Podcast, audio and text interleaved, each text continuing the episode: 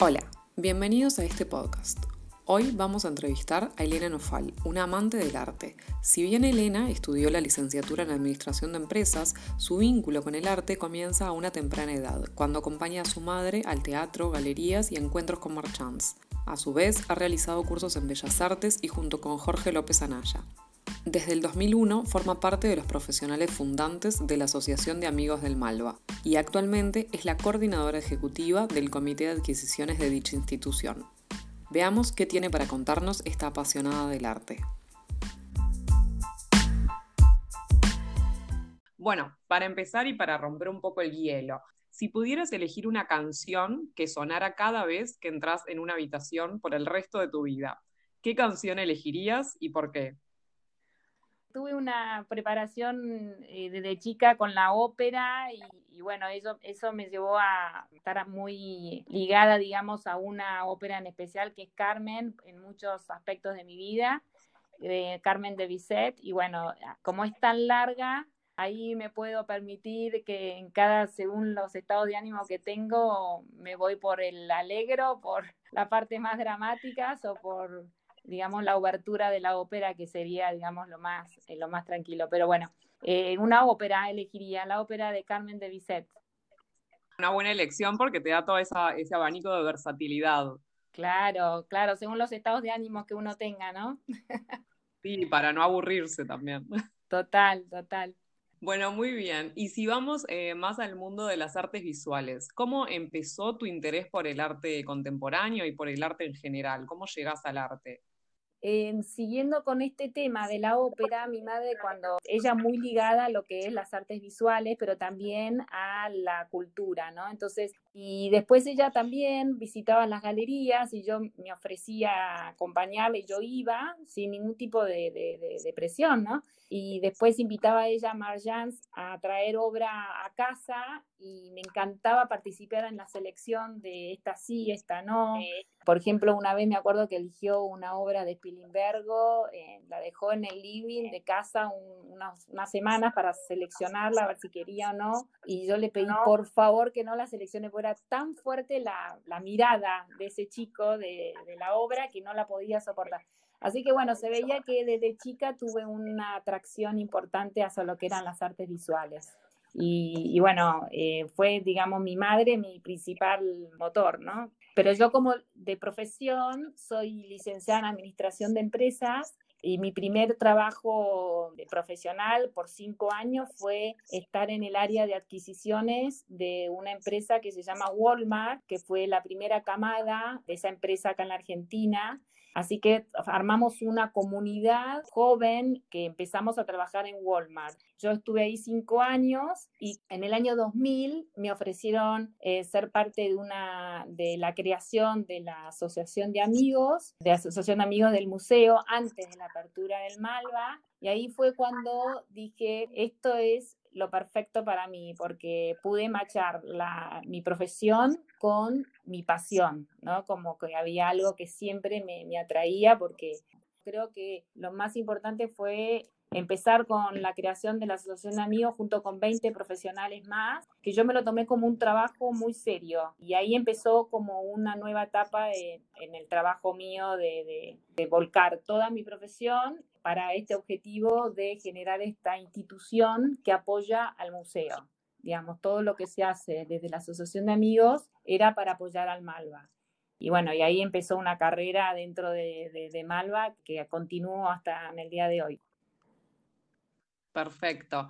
Y entonces, justamente, esto fue un poco, en realidad, ellos te fueron a buscar a ti y te sugirieron incorporarte a este equipo de 20 profesionales que iban a empezar a conformar la asociación de amigos e incluso todavía el museo no estaba abierto al público en este momento. Totalmente, no estaba abierto, fue en febrero, marzo del año 2000 que nos empezaron a convocar, eh, no, perdón, eh, del 2001 en febrero marzo del 2001 y Malva se abrió en septiembre de 2001. Nosotros ahí ya en julio, agosto ya teníamos la asociación creada con su personería jurídica independiente y lista para empezar a trabajar junto con la apertura del Malva y, generar programas, actividades en torno, digamos, al museo para armar una comunidad en torno al Malva. Así se se creó una, el programa de membresías, que fue evolucionando con el tiempo. Distintas, por ejemplo, las galas del museo, fueron como ocho galas que se organizaron año a año para también crear comunidad.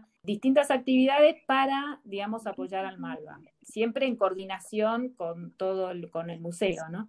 Eh, después, en el año 2004, se crea un programa de adquisiciones eh, desde la Asociación de Amigos de forma espontánea se empezó a convocar amigos que tuvieran interés en apoyar a Malva en, a través de adquisiciones de obra y íbamos a Arteba y comprábamos obra en Arteba en forma espontánea, junto con el curador que en ese entonces era Marcelo Pacheco.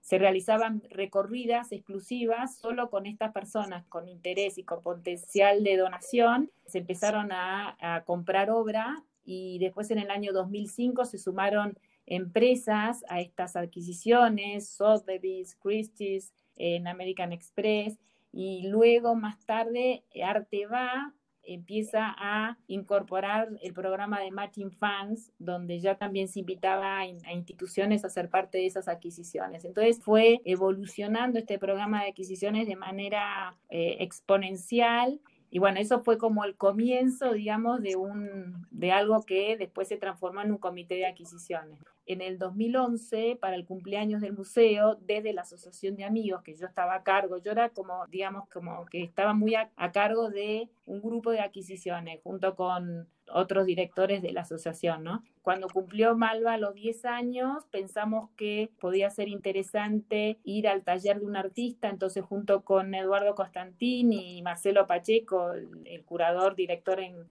en curaduría en ese entonces, eh, nos propusieron que vayamos al taller de un artista. Le fuimos al taller de Guillermo Cuitca y le ofrecimos, digamos, el monto determinado con una obra que ellos habían elegido en forma anticipada, Eduardo, Marcelo Pacheco y Eduardo Costantini, fundador del Malva. Y ellos eligieron una obra y no nos alcanzaba, pero teníamos más del 50% recaudado para esa obra. Y Guillermo Cuitca decidió entonces donar el, el resto de la obra y se pudo comprar un Guillermo Cuitca para el Malva. A partir de ese momento había un potencial dentro del de, mundo del arte local que era importante de aprovechar. Entonces empezamos a crear un comité de adquisiciones. El comité de adquisiciones, desde entonces estoy a cargo yo de ese comité de adquisiciones y ya ese comité de adquisiciones se separa de la esfera de la Asociación de Amigos y pasa a ser parte de la Fundación Malva y bajo el ala del director artístico. Hoy la directora artística es Gabriela Rangel, donde el comité de adquisiciones tiene un comité artístico, donde ella también es parte, por supuesto, y está integrado por siete curadores de prestigio internacional, que está Gonzalo Aguilar, Andrea Yunta, Julieta González, Natalia Magluf, Adriano Pedrosa, Octavio Saya y por supuesto Gabriela Rangel. Son los que deciden, digamos, en un wish list de obras para que los integrantes del comité, los donantes del comité puedan votar todos los años en diciembre, ¿no? Bien, y contame entonces un poquito más ¿Cómo te parece que contribuye este comité de adquisiciones del Malva en la difusión y visibilización de las artes visuales en Latinoamérica? El comité de adquisiciones para mí es como que se crea, digamos, es, e, importante el objetivo que tiene eh, el comité de adquisiciones. Este comité de adquisiciones se crea primero para el fortalecimiento de la institución Malva. ¿Por qué? Porque sabemos que el Malva fue creado por, por Eduardo Costantini, una, una persona, un coleccionista privado que dona de forma muy generosa sus 220 obras claves para la colección fundacional eh, del Malva en todo lo que es la narrativa latinoamericana. A partir, digamos, de eh, la creación de este comité, se empiezan a sumar artistas que no estaban representados en la colección y que también son muy importantes, de la talla de Ana Mendieta, de Raquel Forner, de mm, Ernesto Neto, de Lotti Rosenfeld, de Oscar Muñoz, Cecilia Vicuña, entonces entre muchísimos otros más, ¿no? Eso hace también, además de, ser del fortalecimiento de la institución, al, digamos, al saber que no es solamente la colección fundacional que se crea esta colección Malva, sino también gracias a la, a la participación de la comunidad De esa manera hay un fortalecimiento institucional del museo y también como objetivo el fortalecimiento de la colección Malva. Además de, de tener esos objetivos importantes, al donante se le da la oportunidad de una información privilegiada al ser parte de este comité y crea un ámbito de aprendizaje mutuo, tanto para Malva y también para los, los donantes, los integrantes de este comité.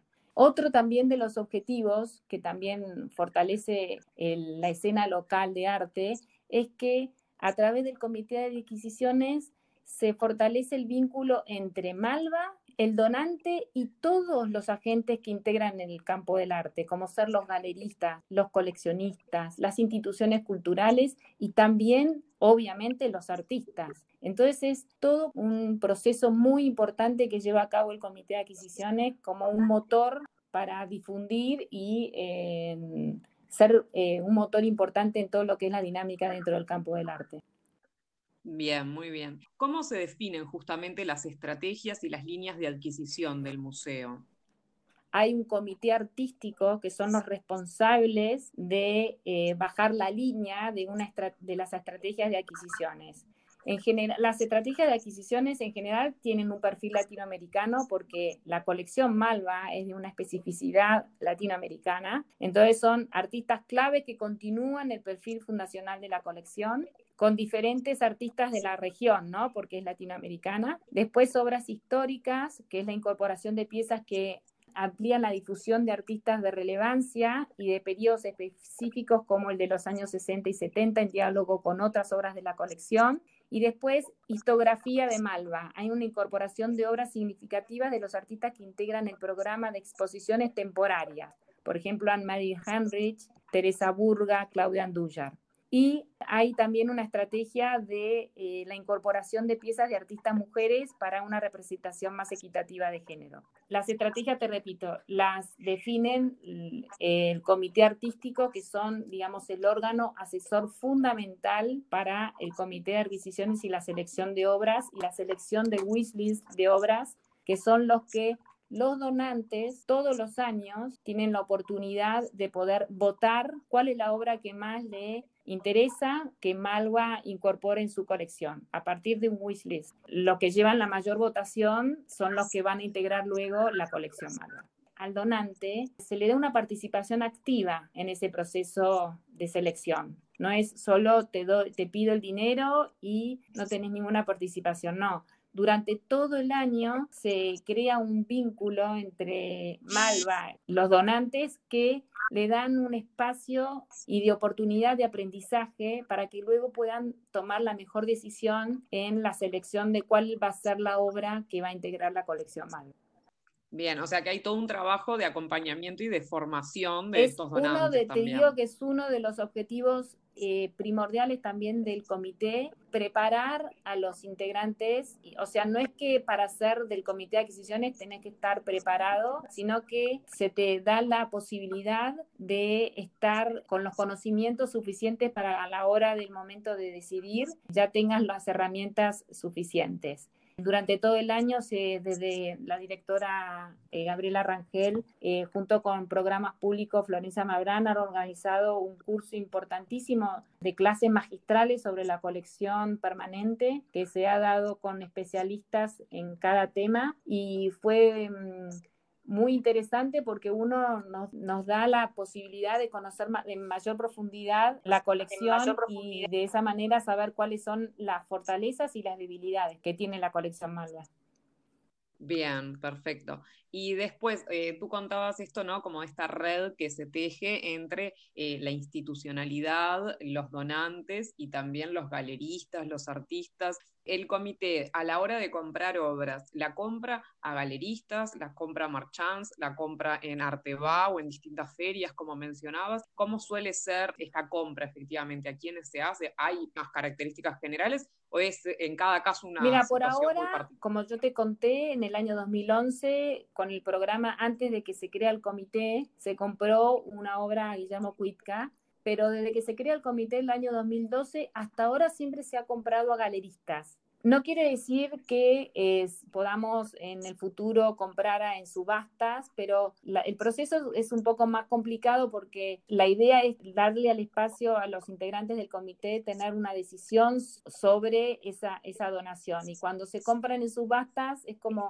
los tiempos no ayudan o sea, si se encuentra una obra en una subasta que se está realizando, reunir a todos los integrantes del comité, preguntarle, es como más complicada el proceso, pero la verdad que sería bueno poder llegar a, organizar un proceso de esa manera. Hasta ahora siempre se ha comprado en galerías.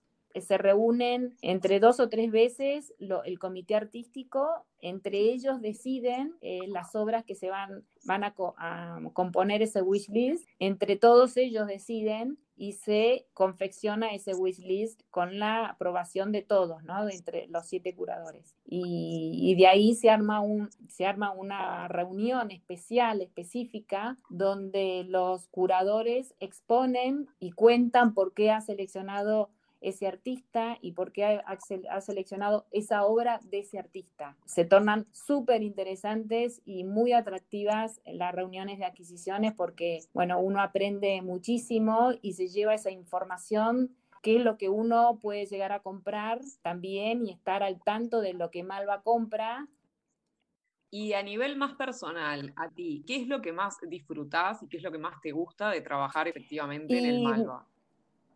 A mí es como que lo que más disfruto de Malva es poder compartir el arte con toda esta comunidad que se crea en torno al museo. Esta comunidad, el Comité de Adquisiciones, es, se crea como un vínculo entre toda la gente. Entonces es como que somos amigos, se comparten viajes culturales donde eh, cada viaje cultural se transforma en una experiencia única, donde viajamos a, el año pasado fuimos a Art Basel Basilea, anteriormente estuvimos en la Bienal de Venecia, en la Bienal de Estambul, fuimos a Art Río, todo lo que, lo que lleva, digamos, en torno al Malva, ¿no? Por ejemplo, cuando prestó la obra al MoMA por la exposición de eh, Tarsila Amaral, fuimos un grupo para conocer, digamos, y para presenciar la inauguración y fue la verdad que muy interesante y después de ahí eh, la consecuencia fue la organización de otras actividades en New York, todo lo que el Malva te da acompañada con esta comunidad que se va creando a lo largo del tiempo. Eso es lo que más me,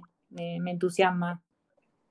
Perfecto. Desde que has empezado más eh, a nivel profesional a trabajar y a vincularte en el mundo del arte, ¿has notado algunos cambios en el mercado del arte latinoamericano? Desde que yo empecé a trabajar, yo creo que Malva creó, fue un antes y un después, ¿no? La agenda internacional del arte latinoamericano. Yo creo que la creación de Malva levantó la vara un poco de lo que es la agenda de arte latinoamericano, no solo a nivel local, eh, sino también a nivel internacional. Bien tú a nivel personal también asistís a numerosas ferias de arte, ¿no? ¿Y qué es lo que te gusta de las ferias? ¿Qué es lo que disfrutás? Eh, ¿Cuáles encontrás, digamos, el valor en, estas eh, eh, ferias? a mí las ferias me parece que son muy importantes a la hora de conocer la escena de arte tanto local donde se encuentra esa feria como también a nivel internacional. En un mismo espacio te enterás de lo que está pasando, ¿no? También me gusta el vínculo con el galerista. Soy de las que tengo momentos de feria en comunidad, por ejemplo, cuando voy con los integrantes del comité en forma, en forma conjunta o con amigas, pero también me tomo el tiempo de ir a la feria sola, donde puedo darme el tiempo yo sola en preguntar al galerista sobre una determinada obra que me interesa y charlar sin tener el tiempo en cuenta, ¿no? Como que eh, es interesante el vínculo con la, con la obra, pero también con el galerista. Me gusta esos momentos que, que te cuenta sobre los artistas que exponen en la galería, sobre una determinada obra y sobre el artista. Así que, bueno, valoro mucho eso hay distintos momentos en, en, las ferias en los cuales yo respeto mucho la parte social, pero también la parte del contacto más personal. Bien, y bueno, tú no te consideras coleccionista, pero eh, digo, cada tanto compras obras igualmente. ¿Cómo es un poco este proceso para vos y qué artistas o qué obras sentís tú más em, cercanas o te llegan más? Yo, tengo, yo no, no, no, sí, no, no me considero, pero me gusta comprar obra y bueno, tengo primero un contacto, un primer contacto que me tiene que gustar estéticamente la obra, ¿no? Y no tengo una cosa definida de por qué me gusta, qué es lo que me gusta, qué es lo que no me gusta que además ese, ese, gusto y esa parte visual que te atrae va evolucionando con el tiempo, ¿no? Porque uno se va educando, mirando y paseando, y lo que me gustaba hace 20 años no es lo mismo que me atrae ahora, ¿no? Bueno, también está el vínculo, como yo te dije, con el galerista y hoy, por ejemplo, hay obras con las que eh, me siento muy a gusto en mi casa, que es, por ejemplo, una obra de Fernanda Laguna, que fue en Arteba que la compré y después conociendo al artista también me provocó como un mayor conocimiento sobre el artista, me causa todavía mayor placer cada vez que veo esa obra en mi casa colgada, ¿no?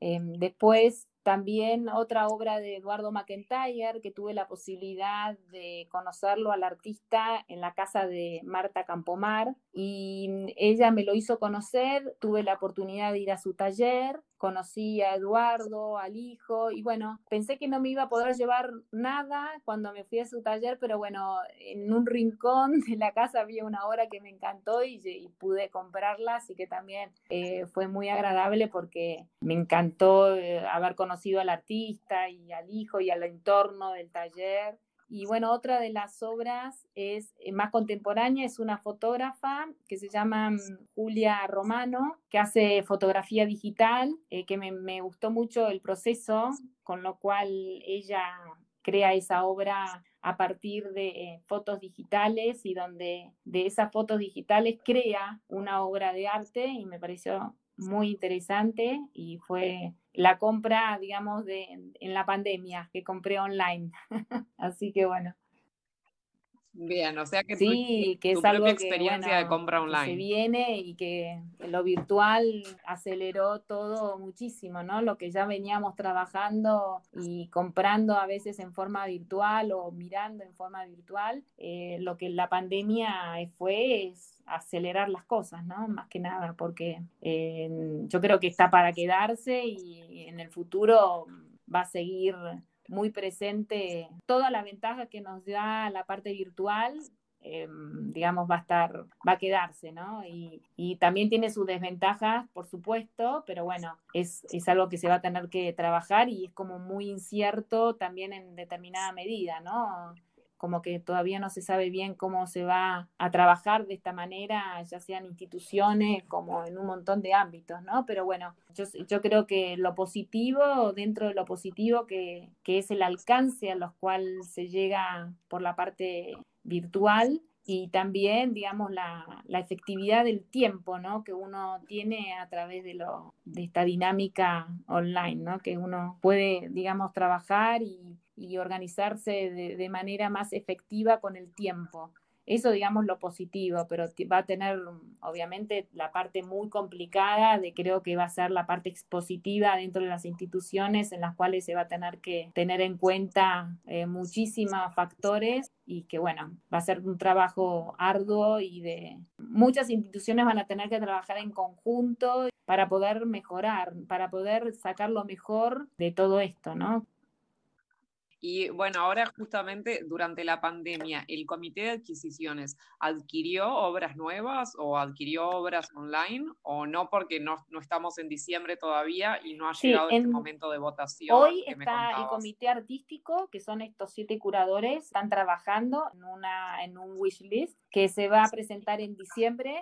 Este año, durante ustedes saben que el Malva cierra sus puertas antes que cualquier otra institución en forma preventiva el 11 de marzo. Y cuando empieza Arteba, su forma virtual, en Arteba Online, Malva se comprometió también en comprar obra a través de, de esta nueva modalidad. Gracias a integrantes del comité de adquisiciones, se pudo comprar obra de, de Milagros de la Torre, de una artista, una fotógrafa peruana muy importante que no estaba representada en la colección del museo, y también de una fotógrafa contemporánea, Karin Idelson, que también muy interesante por la cual, con la problemática que ella trabaja en su obra, todo lo que es la parte del psicoanálisis y las dos artistas súper importantes y también eh, Malva estuvo presente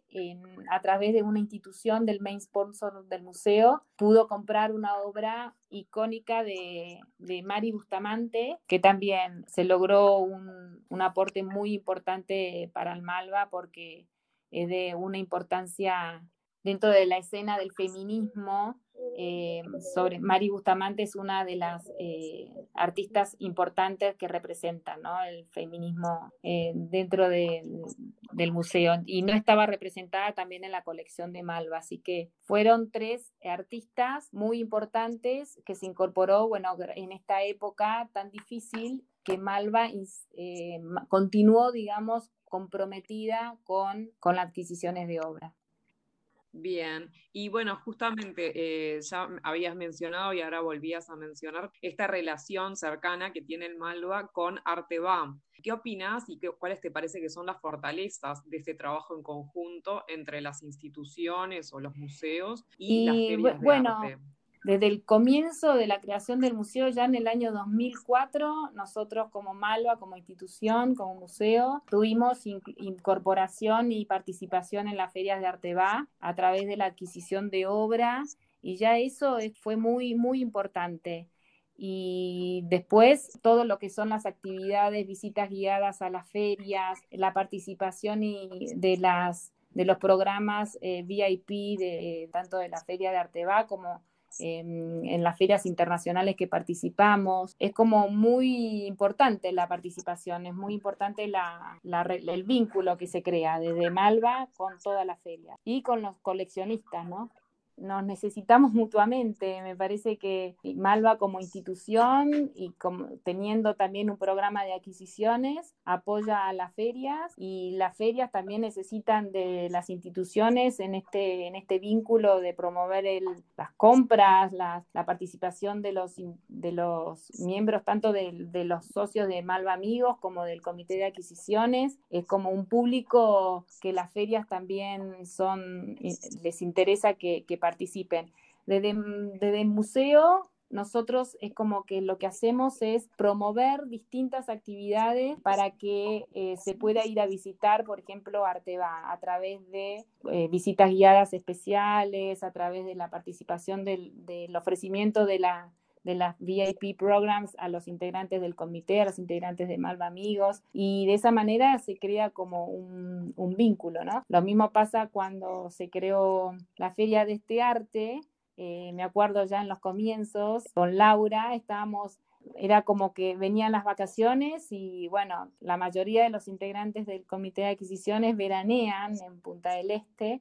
Entonces la aparición de la Feria de este arte para nosotros fue algo importante y bueno, justamente ahora que hablabas de, la feria, este arte, ¿qué avances y qué transformaciones eh, has notado que ha generado este arte en Uruguay y en el mercado eh, de aquí? Para mí, todas las ferias de arte tienen una misión muy importante, que es, digamos, agitar lo que es la escena local y la escena internacional y da una, un buen punto de encuentro Además de estar en una, como en un lugar paradisíaco, un entorno paradisíaco, también eh, te permite continuar con disfrutando del arte y, conocer más que nada la escena, digamos, local de Punta del Este y también porque ustedes están cada vez incorporando más galerías internacionales. Galerías fue una, una evolución que vi desde el comienzo uno puede disfrutar de los programas paralelos que también son súper interesantes. Así que agradecidos que hayan creado esta feria de arte en Punta del Este. Desde Malva estamos muy agradecidos. Bueno, muy bien, muchas gracias. Este, es un placer eh, poder continuar haciéndola año a año para cerrar, te hago las últimas dos preguntas. ¿Cómo imaginas el futuro del arte eh, después de esta pandemia? Un poco, bueno, hablábamos eh, antes de la parte digital y de cómo todo esto va a requerir ciertas adaptaciones. Pero más allá de eso, eh, ¿crees que, bueno, que va a seguir existiendo el arte, no va a seguir existiendo el arte, se va a transformar, a reconfigurar? la pandemia va a incidir y va a impactar en el arte? ¿Qué, es lo que te imaginas? Yo hay, algo que mm, siempre en todo lo que es la historia del arte, si hay algo que tengo confianza y fe, es en lo más importante que es el motor de todo lo que mueve todo esto, que es el artista. Mientras existan artistas, confiar en su inteligencia y su capacidad y para poder adaptarse, yo creo que todos nosotros somos consecuencia de, ellos. y sé eh, específicamente que por charlas con artistas durante este tiempo, que muchos han producido mucho más que en tiempos normales y les permitió eh, parar un poco, digamos, como se dice, parar la pelota y concentrarse en su trabajo de artistas, así que confiemos en ellos que, que eso va a ser, va a continuar, ¿no? Y creo, y bueno, las instituciones sí van a tener que, adecuarse, como te dije antes, creo que es incierto, que nadie tiene todavía la seguridad de cómo se va a poder continuar, pero, en, el corto plazo eh, se está trabajando en protocolos para la reapertura de los museos. Se ha creado una red de museos a nivel local para ayudar a, que esto sea de manera de la mejor manera posible y con los cuidados suficientes para toda la comunidad y los que trabajan en, en las instituciones. Creo que no va a faltar mucho para que se reabran. A nivel expositivo, la directora, doctora Gabriela Rangel va a tener que, que, trabajar en este mundo, digamos, incierto que se viene, pero que bueno, eh, me imagino que, que, lo va a hacer muy bien porque ella es muy capaz y, bueno, todo el equipo de Malva vamos a, trabajar en, también en, ello, ¿no? Pero eh, creo que también se, ha conversado mucho sobre la parte expositiva que va a ser más volcada a lo local, a lo regional, a hacer acuerdos con no solo con la parte de las provincias en, el mismo país, sino con los vecinos, aprovechar esa cercanía y fomentar, digamos, la, la regionalidad pero bueno, son temas que compete, digamos, a la directora artística, que la verdad que no me animo a, tomar ninguna definición y de contarles nada, porque es como que ella está a cargo de todo eso y, confiamos en ella que va a ser un trabajo de excelencia, como lo viene haciendo durante todo el año, de durante todos estos meses de pandemia, que se ha podido convocar a, toda la comunidad malva y a pesar de la distancia sentirnos cerca, porque todos los Zooms que se realizan son de, de muchísima gente y de con un nivel de excelencia importantísimo. Así que espero que nos adaptemos y nos podamos adaptar todos eh, a esta nueva realidad de la mejor manera posible y el arte nunca va a dejar de existir porque existen los artistas, así que hay que confiar en ellos. Bien, muy bien. Y para finalizar con una mirada un poco más utópica, digamos, si pudieras almorzar con un artista, Elena, un artista, un coleccionista, un galerista, alguien de la escena del arte que ya haya fallecido, ¿con quién te gustaría almorzar y por qué? Bueno, para mí no es latinoamericano, pero para mí yo tengo una pasión y una, un amor por Picasso, que para mí fue un artista de muchísima importancia y bueno, donde valoro mucho su versatilidad en todo su proceso productivo, en toda su trayectoria. Todas sus etapas fueron de una belleza incalculable y de un de ir al MoMA y ver Mademoiselle de Avignon, como que hizo un quiebre en la representación femenina, de cómo representa la mujer, al cuerpo femenino. Y bueno, todas sus etapas fueron de una excelencia si tuviera la posibilidad de sentarme con, con algún artista sería con él. Y además después en forma tardía él empezó a escribir y yo soy me gusta mucho la poesía y me gustaron mucho sus escritos. Y bueno todo todo de, de, su producción me, me, interesa mucho como, como artista no en Picasso. Bien así que este te despediríamos almorzando con Picasso entonces. Sí sí totalmente un muy buen artista, la verdad que increíble. creo que la reflexión final es que estamos todos embarcados en un momento complicado, pero yo soy optimista y creo que hay que darle la posta a los artistas como algo que ellos van a continuar con todo el mundo del arte y que nosotros vamos a ser los que los acompañemos en toda la movida, donde ellos van a saber reflexionar sobre estos momentos que la humanidad está viviendo y y van a saber representarlos de la manera que ellos puedan. Nosotros vamos a, reflexionar eh, sobre todos estos momentos a través de sus obras, que es lo que nos, nos mueve y nos apasiona, ¿no? Y nos mantiene a todos juntos en esta misma, en este mundo del arte que es, que es una maravilla y que nos permite, digamos, olvidarnos de las eh, cosas complicadas y también reflexionar. Somos parte de todo lo que se está viviendo, ¿no? Como humanidad.